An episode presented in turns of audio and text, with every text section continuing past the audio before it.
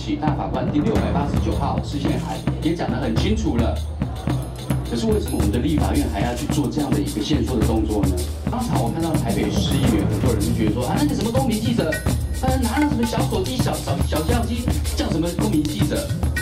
我听到我就说啊，原来他们认定所谓的记者跟所谓的独立媒体记者是用机器的大小来分辨。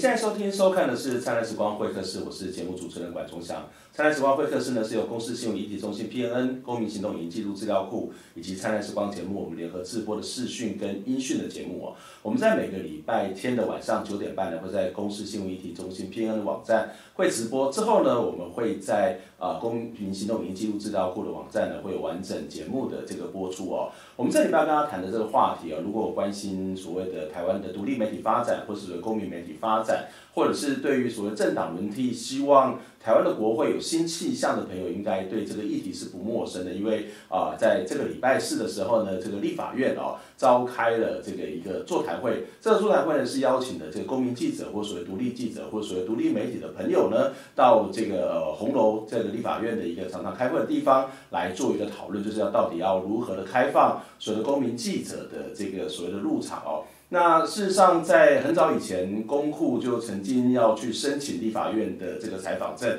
但是采访证呢，这个没有办法申请到，为什么？因为按照当时，也就是现在的这个规范里面，其实他所要发给的对象，其实就是算所谓的商业登记的公司，也就是说，一般的像 TVBS、三立啊。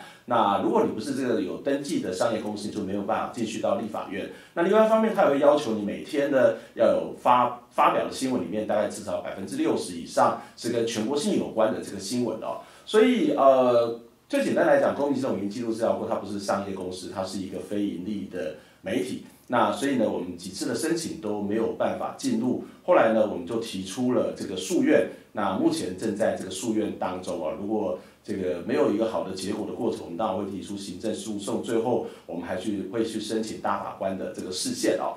那所以在今天我们可以看到，立法院似乎有意要去开放或是改变这个做法哦。那我们今天在节目当中呢，就要邀请到中正大学传播系的教授胡元辉胡老师来跟我们谈这个非常重要的话题哦。胡老师你好。哎，大家好。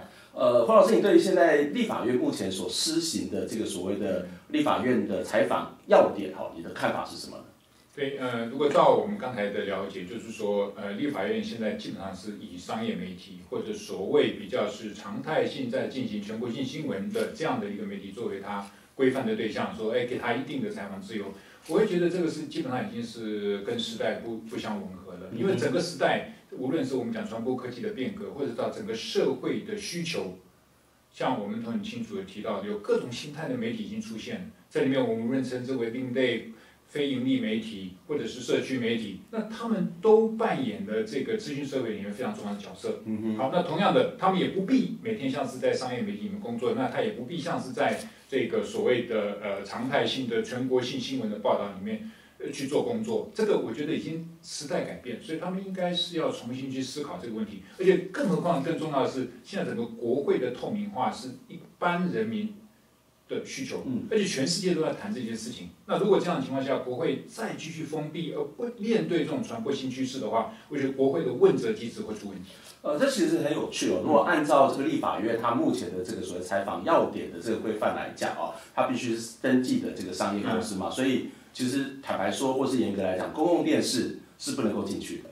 对。那现在包括像《天下杂志》等等，他们其实是没有办法去立法院做例行性的采访。嗯。那他们唯一有的方式，大概呃，像一些杂志是用所谓的临时采访证，或者有一些独立媒体它是可以透过临时采访证，但这个临时采访证它能够去的范围，事实上就大概是中心大楼。可是如果是在于这个大院或是一般的这个院会的这种所谓的委员会里面呢，他们是被禁止进去的哦。那这样的一个过程当中，其实我不晓得到现在已经是二零一六年了哦，就是应该时代已经非常非常进步，对于记者的想象也是不同。为什么台湾的立法院还存在着这样一个旧思维？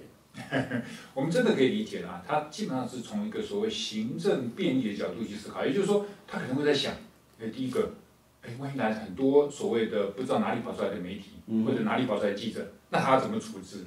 第二个，我觉得也是一个所谓的传统旧的安全思维，他可能在想说，哎呦，那万一大家都记得，可是里面会不会有抗议啊、滋事啊、闹事分子？可我觉得这个都是活在一个传统的旧的概念里面。不晓得其实所谓的开放社会里面，对于一个公民社会的希希望是什么？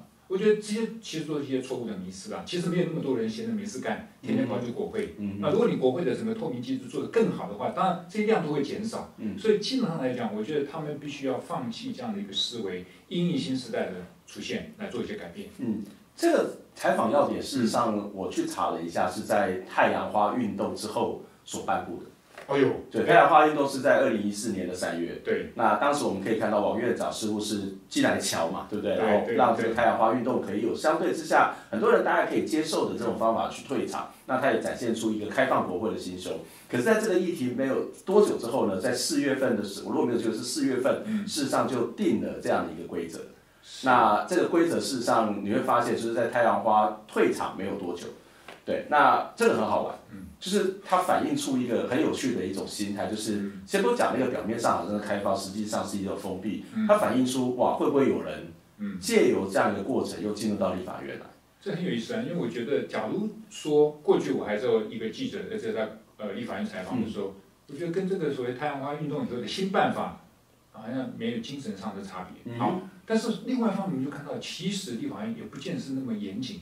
那么严密的控制，比如说，呃，最近我也到立法院参加一个公听会，那我就拿个呃开会通知单，远远的跟警察挥一挥，他就让我进去了。所以看起来似乎他平常也不像是那么样的风声鹤唳啊。所以我会觉得这整个的代表着说，他们没有一个一致的、一贯性的对于所谓的国会扮演什么样的角色，以及公民跟国会的关系啊，进行一个系统性的一个检讨。我觉得这一点是。从您刚才提到的，像这种太阳花运动之后的新办法里面，就可以发现这样的一个问题存在。呃，不过回到一个现实的状况来看，就是国会虽然它是一个民主的殿堂，是一个感觉是应该要开放，但是也不能够不考虑到国会议员、立法委员他们所谓安全性的问题。所以呃，如果真的开放了，那这个开放现在就像您刚刚所说的，呃，其实你要进去，说实在的，没什么太困难，就像。过去呃，公布要去采访，坦白说，我们也是没有这个采访证。可是我们怎么进去呢？我们会去跟立法委员去联系，那他那我们要去拜访他，然后拜访他之后呢，哎，他就让我们进来了。反正只要做一个简单的登记，我们就可以进去。那后来这个认识久了，然后呢，跟这个看门的这个呃门房的阿姨大姐这些警卫其实也熟了，他就哎，你是记者。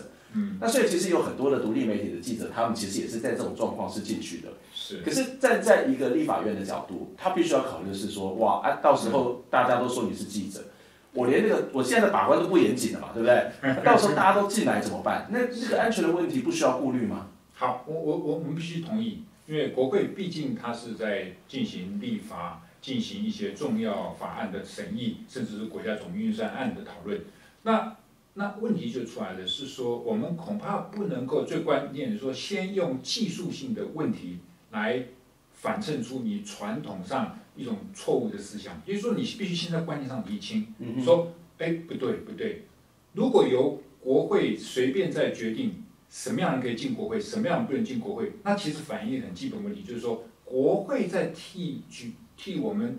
人民决定谁是记者，国会有这样权利来决定谁是记者吗？这有一个很基本的问题。好，这个问题厘清以后，我们再来谈技术问题。我同意那些东西是个技术问题。其实这些问题就像您刚才提到，我记得早期一些杂志的记者，嗯，那他真的是不能进去啊。那我记得当年解决方案其实跟现在差不多，找个立委助理啦。那长久以后，呃，他就变成助理了，那这样就可以进去。可见呃，我想这些东西当然是有些变通的，我也必须承认。那当时大家就取得一个相安无事，好。可是进入到现在这个所谓的新的传播时代里面，这些安全问题我们可不可以分门别类来处理？哈，比如说我们总是可以提出几个基本原则来啊。第一个是空间的问题吗？嗯，好，如果是空间的问题，我们至少要去思维国会的资讯透明化，让更多的公民可以去理解以后，所谓的公民记者的需求当然自然会下降。第二个，我们在必要的因应新的环境，其实过去各部会。各政府机构也是因应记者需要，从早期没有记者室，到后来有记者室，从小小记者室到扩大的记者室，嗯、我觉得是代表一些空间技术问题是可以解决的。好，那你刚才讲说安全性、严谨性问题很简单，行为规范。嗯，这些行为规范可以根据不同性质的一种所谓的新闻采访行为去加以界定。嗯、我觉得在这种情况之下，我觉得也在某种程度上，这边可以比较具体的来说，什么样的采访行为，它可能。需要什么样的行为？好，比如说我们假设来界定一下，假如你你这一个，你说我是一个公民记者，或者我是一个某一个呃特殊媒体的另类媒体的记者，我到这里来，可是我基本上我想做的是常态性的采访。嗯，那 OK，那我们就可以根据这种常态性的采访行为，给你一个比较便利而方便的处理。比如说，我真的可以发给你一个长期的证件，嗯，比如说公库。嗯，那如果常态性在这采访，好，那有些公民记者说不不不。我觉得在重要的时刻，在我关心的议题上来的时候，这一类的公民记者，我们可不可以就像公民进去国会旁听一样，我们给他一个简便的、比较是属于短暂实现的一个采访行为的一个方便度？我觉得像这些东西，我觉得不是那么样的不可以分辨。然后从这些当中，我觉得慢慢理出来。我们可以去处理的行为。好，再有，如果我今天立法院发现，我知道今天有个重大事件，无论是公听会，无论是请愿行为，或者是立法院审议重大事件的时候，这时候可能会来非常多公民记者。那这个跟所谓的专业记者也是一样啊。那也我们根据这种特殊事件的情况之下，我们来找一个规范，比如说，那我们抽签，还是共同决定一个代表。让大家进行协调或者抽签，就允许特定的记者进入。这在全世界国家本来就是这样的一个情形，因为这是特殊的一个状况，那至少因应特殊的规范。所以我觉得可以分门别类。嗯，所以呃，你的意思是说，在不同的，特别是所谓的临时性的，对，它可能针对某个议题，或者是刚好某个这个所谓的议案。在进行审议，或者在院会或者在委员会里面讨论，那我们就可能发一个临时的采访证。但是这个临时采访证的效力跟所谓的长期的这个采访证的差别，就在于时间的长短的差别。但是它能够去的地方，基本上来讲是一样的。比如说，我们可以这样来考虑，嗯，对。那当然，这里面我觉得我们需要更精细的去考虑一下，呃，哪些也许还有一些呃，比如说在立法院的工作者的。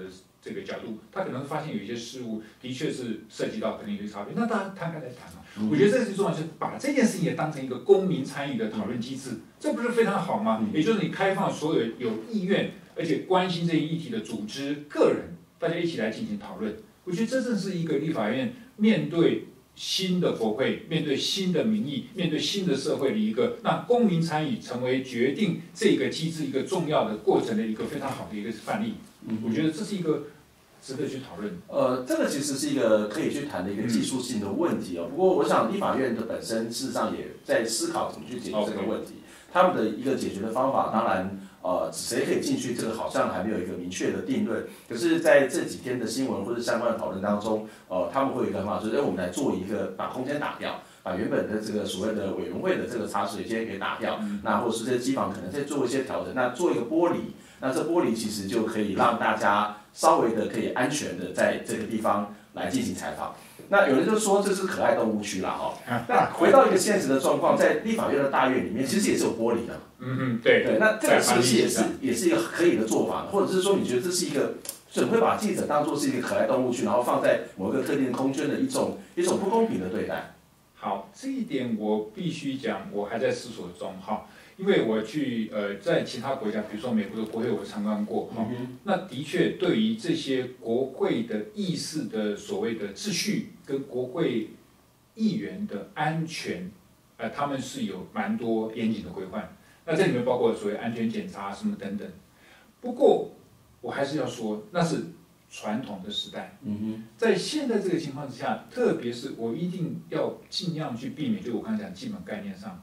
去做所谓的差别对待，我们对不同类型的公民，或者我们对不同类型的新闻采访行为，我们特意去制造不必要的差别对待。我觉得这个是就是说我刚才讲，是你国会在决定谁是记者吗？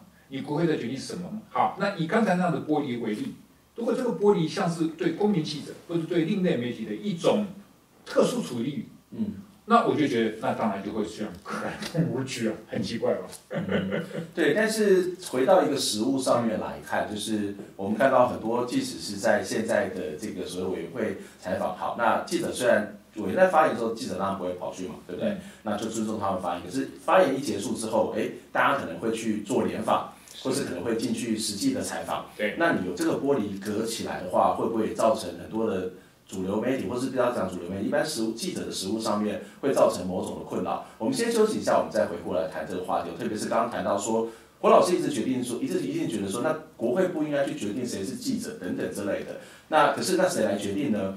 那国会基本上来讲，也是这个房子的这个这个空间里面的。呃，管理者嘛，哈，那他为什么没有权权力去决定谁可以进来？我们先休息一下，我们再回来谈这样的话题。这个立院申请登，呃，申请这个记者证的这个内规里面，这个呃立法院采访证发放要点里面，我们希望要做一下修正。第一点就是适用对象，除了包括具有盈利事业登记证之媒体公司，还要包括非盈利媒非盈利媒体以及一般个人。其他的采访行为。第二个是要删除每天发布新闻内容中全国性政治、文教、财经、社福等新闻需要达到百分之六十以上分量之新闻媒体常驻本院专任采访记者为限的规定。第三个，我们希望可以删除网络报以每日报道全国性新闻达百分之六十以上分量的规定，这是呃我们认为就是可以呃修改的部分。另外呢，还有这个这个是。呃，一个会期的这个常驻的记者证，另外在针对于单日的临时采访证的部分，上面呢，大家有拿过都知道，上面就有一句是呃限制一场不得进入。那我们希望可以取消这个场地的限制。欢迎再次回到《灿烂时光会客室》节目的现场，我是节目主持人管中祥。今天在我们节目的现场跟我们大家一起聊天的是中正大学传播系的教授胡元辉胡老师。胡老师你好，哎，管老师好。呃，我们在刚刚上一段的节目当中，我们谈到了这个立法院要去开放。公民记者，所谓的公民记者进去哦，但是呃，以公共立场，我会觉得说，没有叫做开放公民记者，就是所有的记者他都是一视同仁啊，所以不管他是主流媒体的记者、独立媒体的记者，或者所谓的独立记者，或者所谓的公民记者，他都叫做记者。那因为这是过去的思维，我们才会去做这样一个区隔。所以以公共立场说，好吧，那如果你要开放，我们就重新归零。就是所有的东西全部打破，然后我们就从最基本的就是如何开放记者进去。是，所以你开如何开放主流媒体记者，当然就是如何开放公民记者跟独立媒体记者这个进去。可是在一个实务上面，刚刚我们谈到了一个在技术的问题嘛，啊，就是说，例如说空间的问题，或者是会不会说安全性的问题。刚刚胡老师也做了一部分的这样的一种说明跟解答哦，就是提出您的看法。那可是回到一个一个议题上面，就是你刚刚提到说，立法院它不应该去决定谁是可以当记者，或者是甚至决定谁不可以，谁能哪一个人能够进来这里面。可是回到立法院的角度，或者立法院的角色，第一个，那我还是要对全民负责嘛，对不对？我是一个民意机关，那我不做决，而且我是一个这个这个空间的某种程度的一个维护者。好了，我不想说是拥有人，那我不能决定吗？那为什么你今天到我家来采访？谁能够进来？难道不是我可以做决定？就好像今天一个企业，我今天要开记者会，我不这样把所有人都邀请来嘛？我当然会去邀请到某些我觉得，哎，你是可以信赖的，或是你可能是一个比较正统的。立法院为什么不能够做这样的决定？那立法院不能够做这样的决定，谁可以做这样的决定呢？好，呃，我们刚才讲讲说，嗯，立法院不能决定谁是记者。我的意思是说，从宪法的精神上，我们更精确的说，它不能违宪去界定。随他的行政措施，在行政措施当中去界定了谁是记者，就好像刚才关老师您提到，我们经常哎，我们是一视同仁呐、到了现在这样的一个时代里面，特别是公民公民权利受到重视的这个新时代，特别是传播科技可以让我们拥有发声机会的这样的一个时代，当然你不能透过你的行政措施产生对宪法的一个错误的提认。所以，那我想已经很多人都知道，在我们的这个大法官会议的六八九号解释令里面，已经很清楚的把公民记者跟一般所谓的专业媒体的记者，这都用新闻采访行为、采新闻采访工作这样一个概念去界定的时候，这是一个宪法的解释。好，所以我们是其实是分两个层次，也就是说，国会、立法院不能透过它的行政便宜措施造成。他在决定谁是记者。这个是讲宪法位阶，从一个公民权利位阶的角度去谈。但是你在行政作业上，我体现这样的精神下，我有一些行政作业，就好像您刚才提到，我是国会，诶，至少这个住宅这个空间的一个秩序的呃维护者，那我要必须要为这个空间负责任嘛？对，嗯、那我当然就应该有一些行政裁量，这个裁量是在不违背那个基本精神情况之下而去做，所以我们就同意。像过去其实所谓的商业媒体记者，那他也不是随随便便。哎，说嗨，我就进立法院采访，他还是有个程序，但这个程序不能够违反我们对新闻自由的一个认知。同样的精神，我们今天你还是会针对公民记者、另类媒体、独立媒体的涌现，以及公民权利意识的高涨这样的问题，你去做一些行政作业的处理，那这个我们同意。那就我们刚才提到，空间安全都是需要考量。但是我一直是觉得说，现在会陷入一个问题是。好像我们的立法院是把这两个层次搞不清楚。嗯，没错。对，然后接下来呢，在技术上呢，他好像也常常，我也不能这样讲，就是说，可能他们没有一个丰富的传播实务经验吧。嗯、好，那因此想一些东西，好像。我们实实务工作上都觉得挚爱难行，所以其实，在那一天的立法院的这个座谈会里面，嗯、蔡其昌副院长他其实不断在强调说：“那你可不可以告诉我，实际上面我们应该要怎么做？到底要开放谁可以进来？然后开放这样，我们空间不够怎么办？”那嗯其实我会觉得说，那是一个基本的，这是一个非常枝微末节的技术的问题。是，可是这个技术问题，其实整个立法院就卡在这个地方。是，那但是回到一个现实的状况是说，好那。我今天总不能说，哎，我今天跑到立法院说，哎，我是一个公民记者，那我就进来了。嗯，是可以这样子吗？哎，当然不行。嗯，那我们刚才他必须有一个什么样的你觉得比较合宜的程序呢？好，那我会觉得像呃，刚才我们分出的所谓你的新闻采访工作的频率，嗯、我觉得这个是一个非常好参考的一个概念，就是说我没有一差别待遇，不但是但是这个频率就会出现一个问题，就是我今天可能是一个刚刚出道的公民记者，我从来没有做过任何采访，是。那我我要进去不行吗？哎，那一样可以啊。就我刚才讲，嗯、你可以先从，比如说你的频率比较少的方式去登记。那就像我一般的公民旁听一样，很简易的程序，它不应该是一个非常繁复的程序。我就去登记。好，接下来以后你说，哎，发现不对呀，我需要做一个常态性采访。因此，这个时候我们可能需要它多一些的说明，跟多一些的，也许不管你是 paperwork 或者是口头说明，因此我就很自然的就发给你更。方便的长期采访的这些啊、呃，比如说呃证件或什么，所以我的意思就是说，呃，它其实有很多种可能性。再回到那个安全问题来，我就讲一个稍微呃好玩的事情。其实立法院的旁听席原来是没有玻璃的，在我做记者的时候，它没有玻璃的。你是指的是大院的那个大院立法院？对。嗯、那委员会的审查，当然这里面涉及到很多空间啊、技术的问题。可是最早那个大院是没有，那没有为什么后来设玻璃呢？很简单，就是因为。很简单，就是公民旁听的时候，有人开始去大叫、大喊，甚至也是发生丢东西的状况。哎，他第一反应就觉得，嗯、呃，那这样我怎么办？保障国会议员的安全，所以因此他做了这个。可是我觉得这个东西是动态的。我一直常讲，当并不是说那早期为什么可以？早期也不是没有人旁听啊。好，但一旦我们的公民社会已经可以非常成熟的时候，就需不需要玻璃？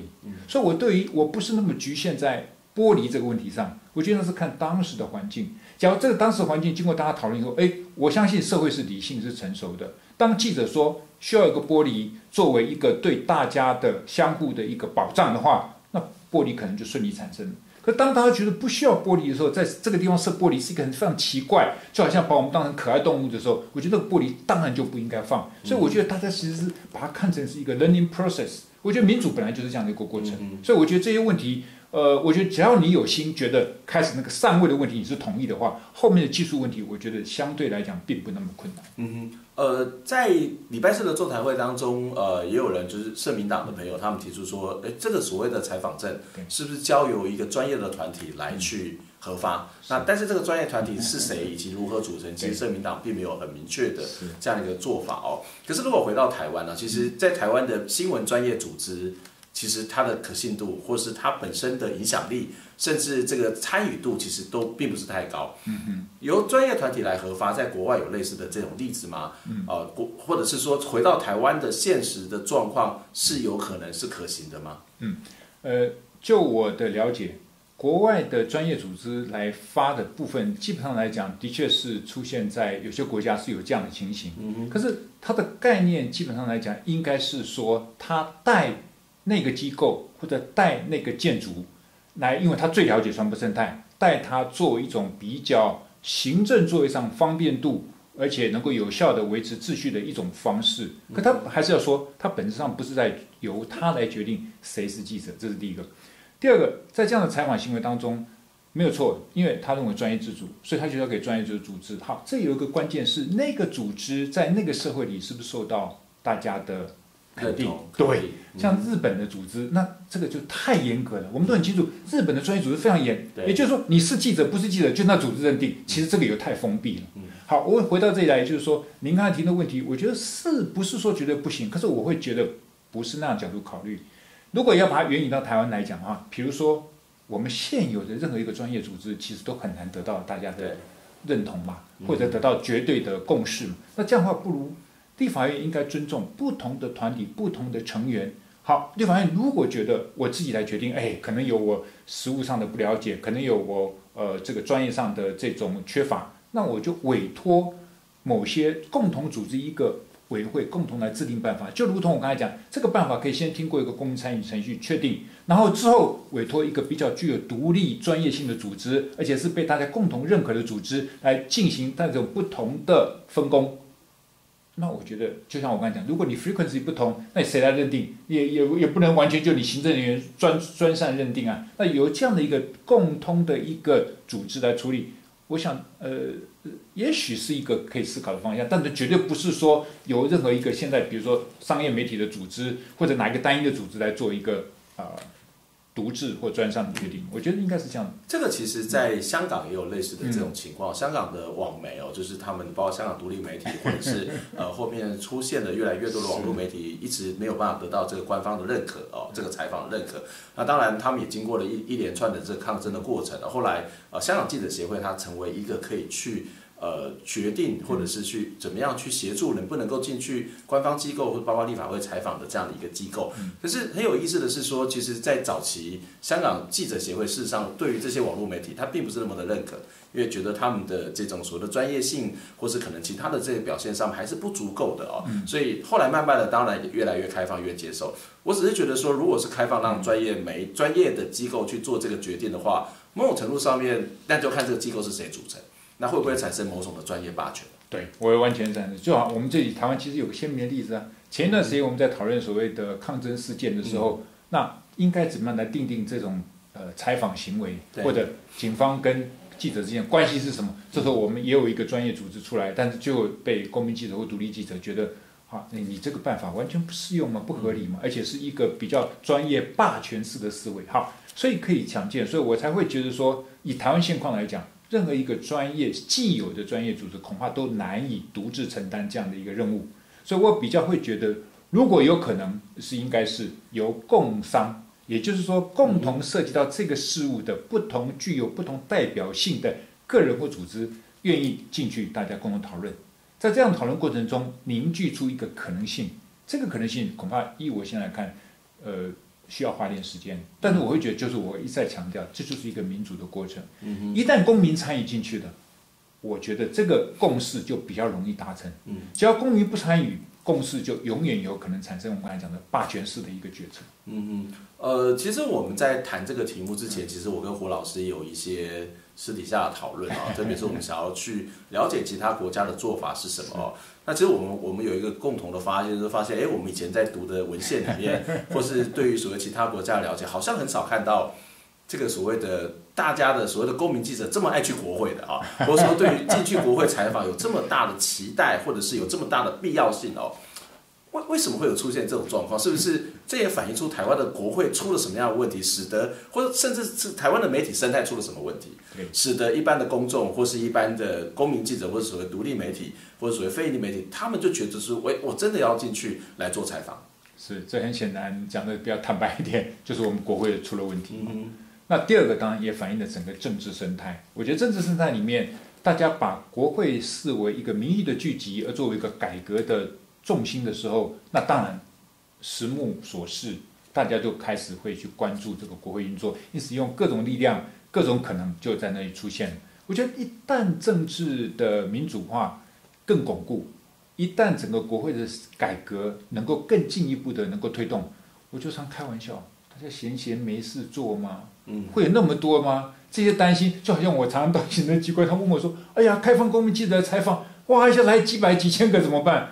我说：“那只真的代表你跟你没有一个 access channel，表示你过去就是不够开放，你跟一般公民的资讯就是不够透明化，在这种情况下才会产生这个结果。好，我们不可否认会有一些特殊的情况产生。你刚才讲的那种情形，那个就有那个时候的因时因地制宜的办法。所以回到您这个问题来，真的就是国会一方面出问题。”二方面，国会也成为大家改革希望之所系。那一旦这种状况正常化以后，我觉得一些特殊的状况应该会有机会回归到比较常态的情形。事实上，如果有一些过激的行为，在现有的刑法、民法里面，事实上也都有对一般民众的这种所谓行为的规范。我我真的觉得我们的立法院实在是想太多了。事实上，这个议题其实不需要卡在这个技术上的层面上面做过多的讨论。一个比较重要的是说，我觉得立法院它应该是开放心胸。那就像刚刚胡老师谈到，这是一个民主化的过程里面，过去台湾做的赛太少，过去台湾的立法院、台湾的国会太过于封闭，封闭也以至于所谓的民众人民有这么大的期望。我们最后还是要建议一下，我们的立法院真是要开放心胸，一视同仁哦，至少不要做到违宪，然后用最低的标准让大家都能够进去采访。今天非常谢谢胡元辉胡老师来接受访问，谢谢大家，我们下礼拜空中再会，拜拜。